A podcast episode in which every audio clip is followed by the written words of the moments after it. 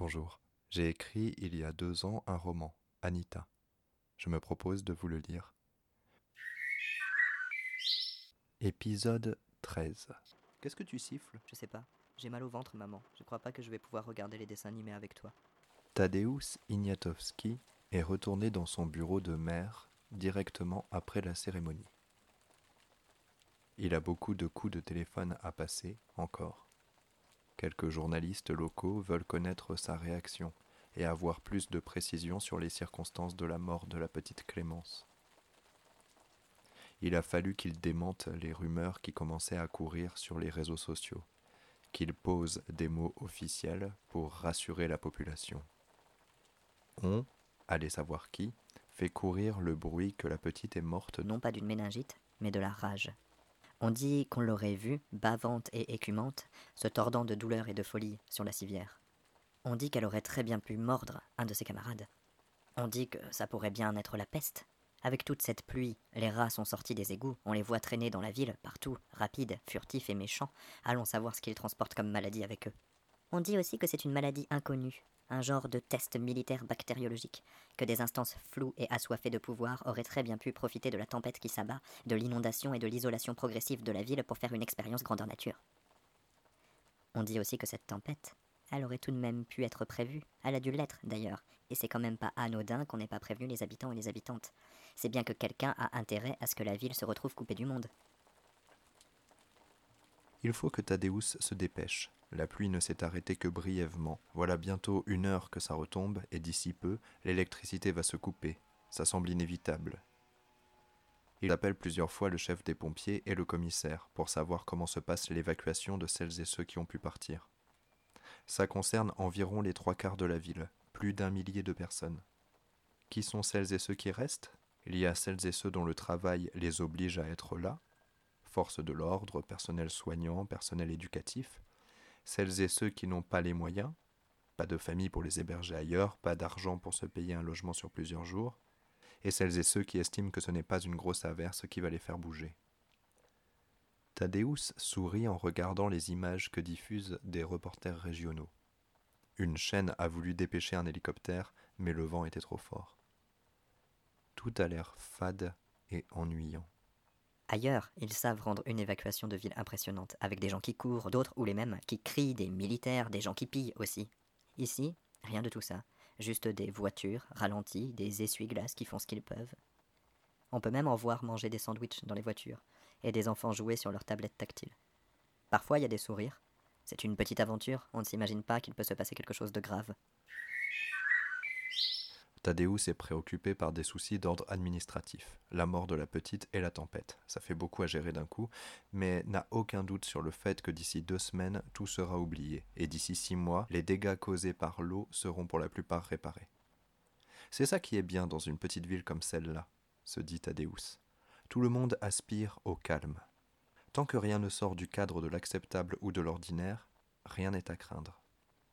Et si quelque chose sort du cadre de l'ordinaire, comme une tempête, on fait en sorte de réparer vite les dégâts, on invente une leçon à retenir, et on donne à l'événement à peine passé quelque chose de flou et de légendaire. On l'appelle la tempête du siècle, par exemple. On laisse les bruits courir, les discussions amplifier les faits, jusqu'à ce que plus personne ne se soucie que ce qu'on raconte soit vrai, et que tout le monde se sente protégé par le fait de prendre en charge le récit partagé d'une aventure commune. Quand quelque événement sort du cadre de l'acceptable, comme la mort d'une enfant, alors c'est plus délicat. L'important, à l'inverse de la tempête, c'est de couper court à toute rumeur, de manière autoritaire parfois, d'être transparent jusqu'à devenir opaque, rendre l'affaire si simple et facilement compréhensible qu'elle en acquiert elle aussi une aura mystique. Tadeusz a été professeur de français dans le lycée de la grande ville voisine pendant une quinzaine d'années, très apprécié de ses élèves, passionné, assoiffé de nouveautés. Tadeusz a gagné beaucoup d'argent à partir de 40 ans. Son arrière-grand-père maternel avait été un compositeur reconnu, puis oublié, et désormais à nouveau beaucoup joué. De cet homme, Tadeusz est l'unique descendant direct encore vivant, et donc celui qui touche tous les droits liés aux œuvres de son aïeul. On le joue partout, dans le monde entier. Tadeusz a le sens pratique, il sait que ça ne durera pas. Au bout d'un moment, d'ici quelques années, l'œuvre tombera dans le domaine public, comme une grosse pierre. Ça aurait été tant mieux pour tout le monde, pense Thaddeus. Si les concerts, les disques et les livres avaient été moins chers à partir de ce moment-là, les prix amputés de la part qui lui revenait habituellement. Mais il sait que ce ne sera pas le cas, alors Thaddeus est un peu amer. Cependant, il se rassure en constatant que son sens pratique lui a fait économiser et placer assez d'argent, notamment dans l'immobilier, pour voir venir jusqu'à la fin de ses jours, dût-il vivre jusqu'à plus de cent ans, et aider sa cousine Iga et les parents de celle-ci, parce qu'il se targue d'avoir un sens de la famille aigu. Thaddeus n'a jamais été marié et il n'a pas d'enfant. Il a eu des relations plus ou moins longues avec des hommes qui lui plaisaient plus ou moins, mais n'a jamais rencontré celui qui aurait fait naître en lui l'envie de vivre pleinement une histoire, de construire à deux, d'envisager de fonder une famille. Il ne le regrette pas. Il n'a jamais vraiment cherché ni espéré rencontrer cet homme. Thaddeus aime trop être maire de cette ville pour permettre que quoi que ce soit entache sa possibilité d'être élu maire pour un troisième mandat. Et pas question de laisser Catherine prendre sa place. Elle serait compétente, mais il n'aime pas qu'une femme issue d'une des familles les plus puissantes du coin se retrouve à la tête de la ville. Ça ne lui semble pas juste. Anita et sa mère ont attendu que la salle puis le parking se vident pour sortir. Elles se sont cachées dans les toilettes. Anita avait compris. C'était quelque chose dans l'atmosphère, dans les regards en coin, dans les murmures et la manière qu'avaient certaines personnes de secouer la tête. Ce n'étaient pas des accusations, c'était un malaise général dû à leur présence. C'était l'effroi qu'elles faisaient naître en étant là, qui avait remplacé la gêne habituelle qu'Anita avait toujours mis sur le compte des prothèses de sa mère. Elles ont attendu en silence. Un robinet goûtait.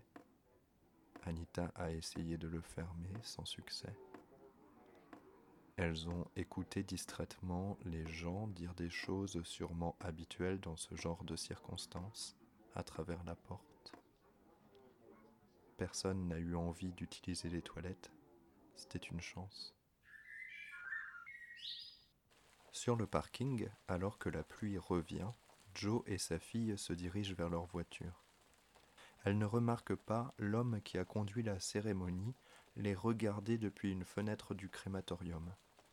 Joe a sorti les clés de son sac rapidement parce que son sac n'est jamais encombré. Elle appuie sur le bouton. Le déclic habituel a dû se faire, mais le bruit de la pluie a dû le couvrir. Les feux clignotent trois fois. Joe se dit très rapidement C'est pas censé clignoter deux fois seulement Mais la sensation de l'eau froide sur ses cheveux chasse cette pensée. Anita a déjà fait le tour de la voiture, mais, comme à son habitude, attend que sa mère soit entrée dans l'habitacle pour ouvrir sa portière. Joe ouvre sa portière et ses genoux se plient déjà quand. Quelque chose a bougé sur le siège conducteur. Elle ne l'a vu que du coin de l'œil, mais ça a suffi à l'immobiliser. Comme ça, les genoux un peu pliés, le dos courbé, la tête baissée, une de ses mains en plastique déjà sur le volant, l'autre sur la portière. Elle redresse un peu la tête, lentement. Quelque chose bouge dans l'habitacle. C'est sur l'assise du siège conducteur. Elle baisse un peu plus les yeux et voit une vipère. Elle reconnaît immédiatement sa petite tête triangulaire et se fige. Elle regarde rapidement à travers l'autre vitre et voit qu'Anita lorgne par le carreau. Est-ce qu'elle a vu le serpent? La bête ne semble pas grande et n'a pas l'air de faire attention à Joe. Elle regarde vers le frein à main, son corps secoué de violents soubresauts. Joe se rend compte qu'elle ne voit pas la totalité du corps de l'animal, et c'est quand elle se fait la réflexion que celle-ci est comme aspirée vers l'arrière, brutalement.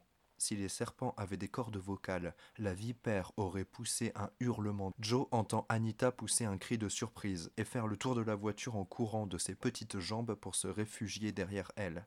Elle crie Maman, il y avait un serpent. Maman, où est le serpent? Maman, comment le serpent il est rentré dans la voiture? Maman Mais Joe n'a rien le temps de répondre. Un rat énorme apparaît sur le siège, tenant le serpent entre ses dents.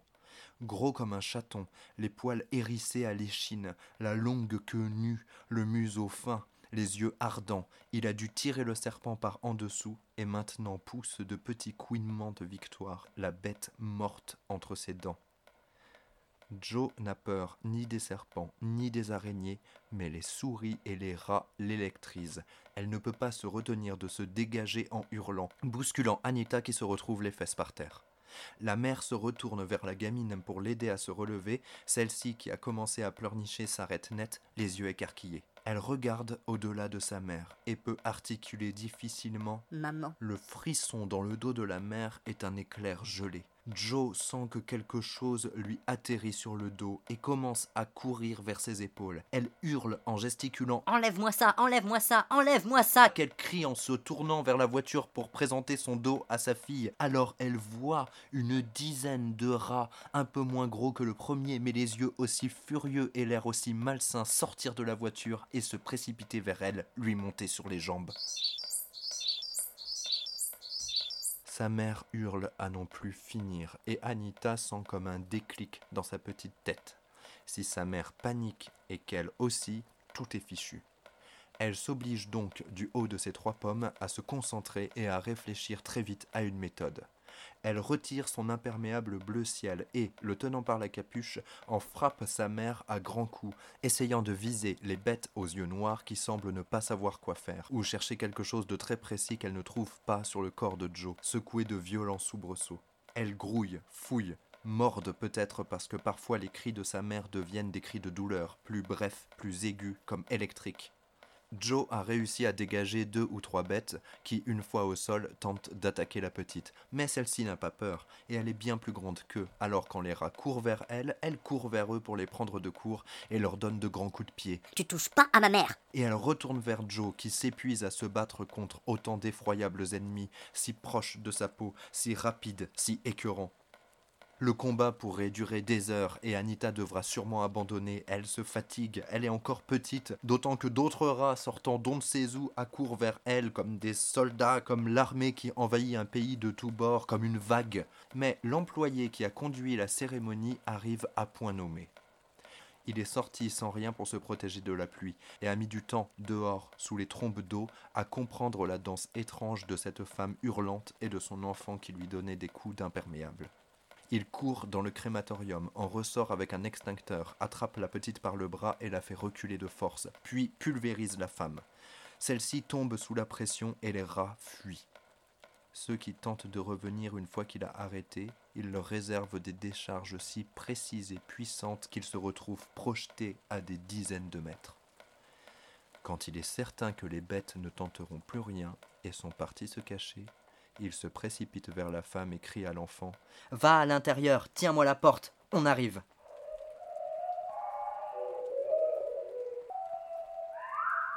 Christopher est heureux que son lieutenant, Samuel, l'ait mis dans une des deux équipes de terrain. Muriel et Yacine d'un côté, lui et Xavier de l'autre. Quand le commissaire a annoncé qu'il quittait la ville le soir même, Samuel, le lieutenant, aurait très bien pu décider de faire des patrouilles lui-même et laisser Christopher au poste pour tenir la maison, comme c'est souvent le cas. Christopher n'en parle pas à son père. Tenir la maison, ça veut dire ne rien faire, attendre, jamais dans le feu de l'action. Le commissaire et le lieutenant le punissent depuis quelques années, depuis qu'il a essayé d'obtenir un mandat pour une perquisition chez la femme sans bras. C'est la faute de son frère, Fabien. Il avait réussi à le convaincre qu'elle gardait des cadavres et des fœtus chez elle. Tout paraît tellement vrai quand ça sort de la bouche de son frère. C'est Xavier qui conduit. Avec une prudence excessive, Christopher se retient de faire une remarque. Il est excité depuis l'appel de l'homme du crématorium.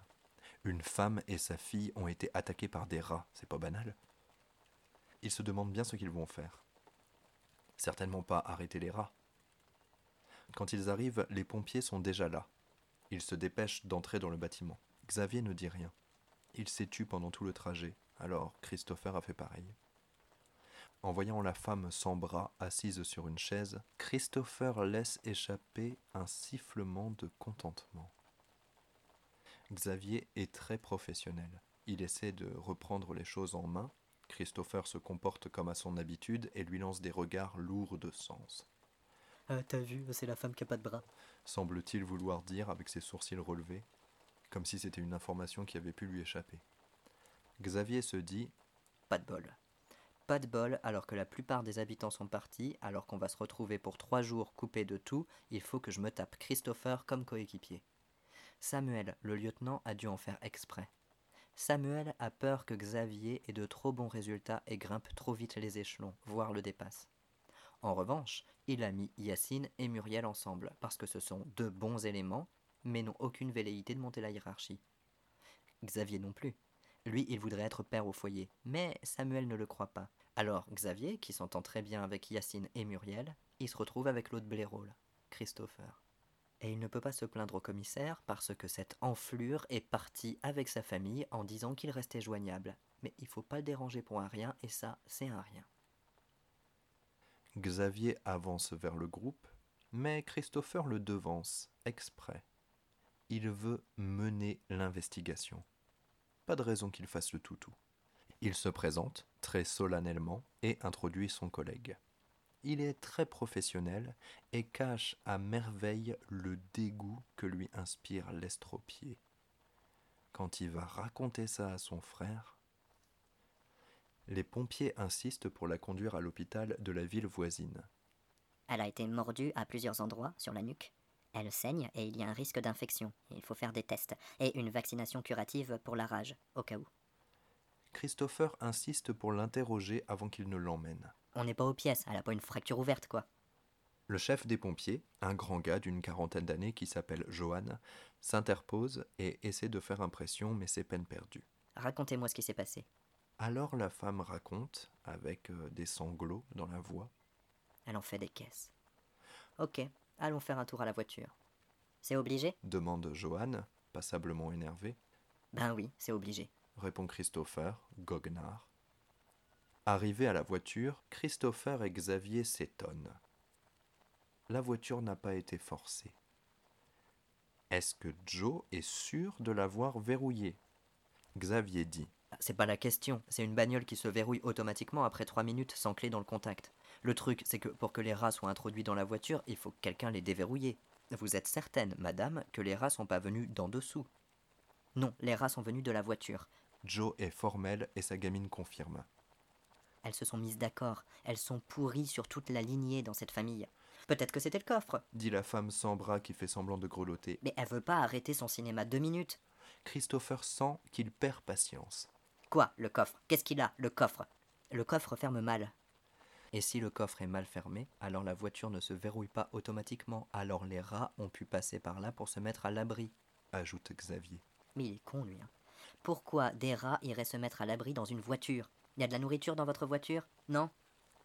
Christopher se penche vers la gamine, qui a froid et tombe de sommeil, et lui dit de sa voix dont il semble incapable de maîtriser le volume Alors, comme ça, c'est toi qui as tout déclenché? C'en est trop pour Johan. Bon, on arrête là. Qu'il dit fermement.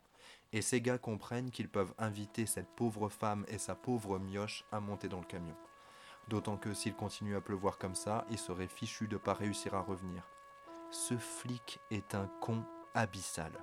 Il n'a même pas pensé que quelqu'un aurait pu mettre les rats et la vipère dans la voiture en guise de menace. En même temps, qui ferait une chose pareille